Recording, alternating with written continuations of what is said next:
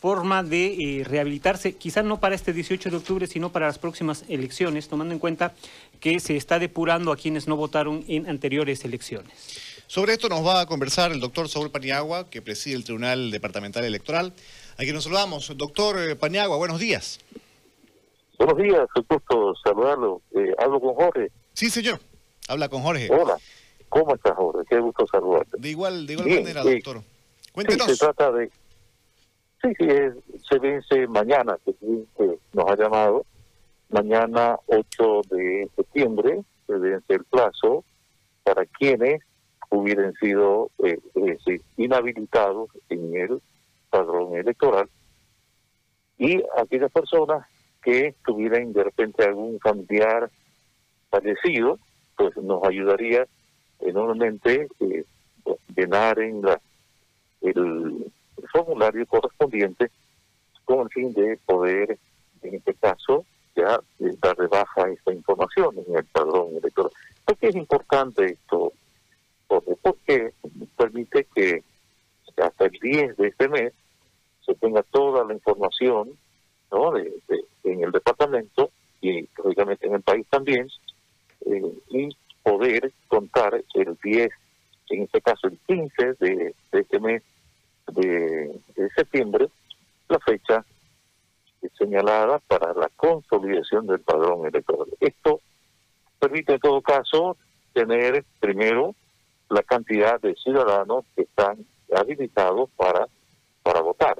Entonces, esta, este padrón electoral permitiría el 18 de, este mes de septiembre en un acto público en los nueve tribunales electorales del país proceder al sorteo de los jurados electorales. Entonces, es importante la participación de la ciudadanía, si existen personas o conoce dentro al, sistema y observa que está inhabilitado, pues lo puede hacer hasta mañana, martes 8 de septiembre, y, de esta forma ya, eh, si es que se llega a corregir esta situación, estaría habilitado para participar en el proceso electoral del mes de octubre próximo. Doctor, ¿cuántos son los inhabilitados? ¿Hasta acá el, dato exacto lo tiene? Sí, estamos en este momento con, con el dato, nos están eh, reportando desde el CERESI, Estamos hablando sobre la base de 41.000 eh, inhabilitados. Aquí lo tenemos el dato en sí, ciudadanos inhabilitados, 41.813, ¿no?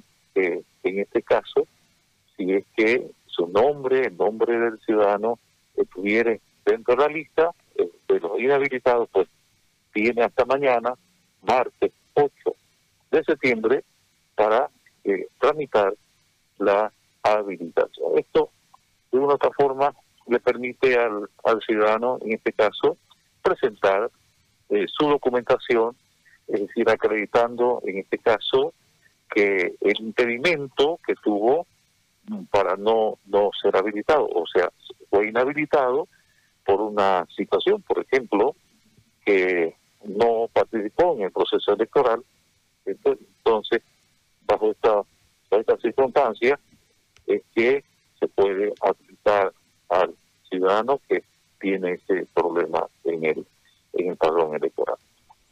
Doctor, para aclarar entonces, quienes eh, puedan habilitarse hasta el día de mañana, ¿podrán votar el 18 de octubre?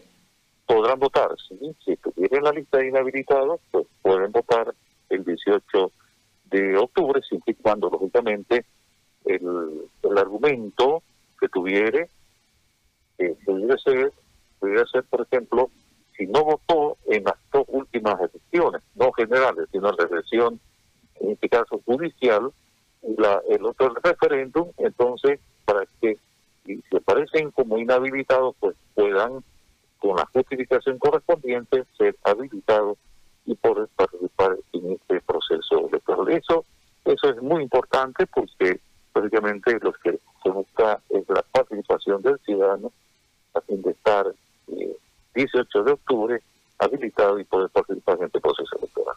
¿Y dónde, dónde y qué debe hacer eh, aquel ciudadano que está inhabilitado para habilitarse? ¿A dónde debe acudir?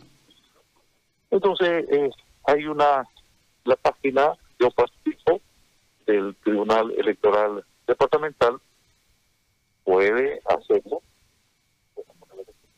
puede hacerlo en este en el Tribunal Electoral de Santa Cruz, lo puede hacer eh, en forma virtual, porque en, realidad esta es la, es la mejor forma, ¿no es cierto? Entonces, bajar la, el, formato, yo participo, baje el formato, donde exprese y ahí, ahí hace el llenado de ese formulario, donde eh, indica y justifica el por qué no de repente votó la anterior elección, de repente haya estado en el exterior o haya, sucedido una cuestión extraordinaria. Entonces se analiza esto y si se ve que es suficiente la, la prueba, la argumentación, se lo habilita en el, en el padrón electoral y esto le permite que el 18 de octubre esté, esté ya votando y, y también le va a permitir que entre los habilitados esté en el padrón consolidado del 10, del 15 de este mes de septiembre y el 18, pues de repente pueda, si está entre los 18 y 50 años, pues puede hacer de repente asociado como jurado electoral. En relación a eh, los nuevos inscritos, eh, ¿cuál es la relación? ¿Cuántos eh, nuevos inscritos ha, habido, tomando en cuenta los dos periodos de postergación que ha habido? Correcto, se, está hablando de, en, en, este proceso que tuvieron del, del día al 28 de agosto, del 18, 26 de enero y este último, el 4 de mayo, 18 de octubre, este último estamos hablando de 40.000 nuevos 40.910 nuevos, eh, en este caso registrados, ¿no? Ciudadanos registrados. En Santa Cruz, mm, el último reporte tenemos que fueron 9.500, ¿no? Ciudadanos. Eh, Cochabamba tuvo más registrados en este último 4 de mayo al 18 de octubre, sobre 12.335 nuevos ciudadanos que se registraron, La Paz 5.800, etcétera, etcétera, ¿no? Potosí está 3.324, esto, lógicamente, hace que hace ver que el empadronamiento permanente en el CERESI está funcionando, lógicamente, ¿no? Pero esto también nos da la pauta que la participación de los ciudadanos es muy importante y, va a permitir que los nuevos ciudadanos, en este caso electores, ciudadanos que cumplieron años en este caso hasta el 18, 18 años, hasta el 18 de octubre, pues puedan estar registrados. Es verdad que se suspendieron los procesos electorales y por eso es que rangos, ¿no? no Este no es un empadronamiento pasivo como el que hubo en el mes de, enero, cuando comenzó esta actividad electoral, sino que por esta situación tan particular se establecieron rangos de fecha, por ejemplo, entre el 4 de mayo y el 18 de octubre, alguien que cumplió años en ese tiempo o se trasladó de país, ¿no es cierto? Eh, si estaba en el exterior y, vino y se radicó en este en ese tiempo, en ese rango de fecha, pues bueno, podía eh, registrarse. Pues, eh, eso lógicamente ya terminó hace una semana este proceso de registro y por eso es que el dato que tenemos en este momento, Santa Cruz en este rango de fecha estuvo sobre los 9.500 ciudadanos, pero a nivel departamental en todo este proceso 40.910. Una última consulta, eh, doctor, por favor.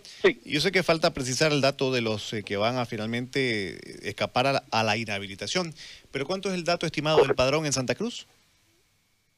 Bien, esto es, esto es muy importante señalar porque forma parte de, de lo que tenemos como Santa Cruz. En este momento eh, estamos por ejemplo, en, el, en los recintos, en los recintos electorales, sí que vale el dato, estamos sobre eh, 1.013 recintos electorales a nivel departamental.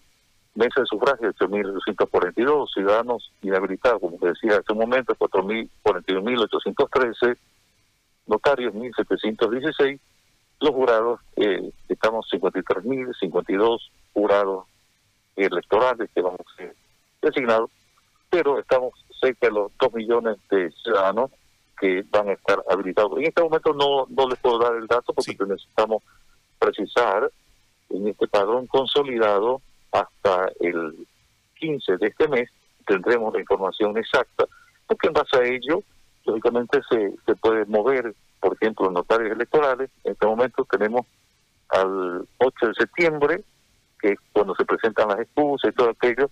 Notarios electorales tenemos 1.716, pueden ser un poco más, lógicamente del aumento, porque el padrón consolidado en Santa Cruz, por ejemplo, son informaciones que se centralizan en el CERES en el Centro Crítico Cívico, porque hubieron, hubieron brigadas, ¿no? Brigadas que estaban registrando los jóvenes en las provincias, ¿no? En los municipios y los, los, lugares permanentes que tenían como en, Puerto Suárez, en San Javier, aquí en, el norte integrado, Montero, Yapacaní, en el sur, en, de Cordillera, allá en, Camiri y en Vallarano. Entonces, toda esta información consolidada la tendremos a disposición de todos los ciudadanos, en este caso, cuando nos, eh, informe el CERESI a nivel nacional el 15 de este mes de septiembre el padrón consolidado. Y estemos listos ya para el 18,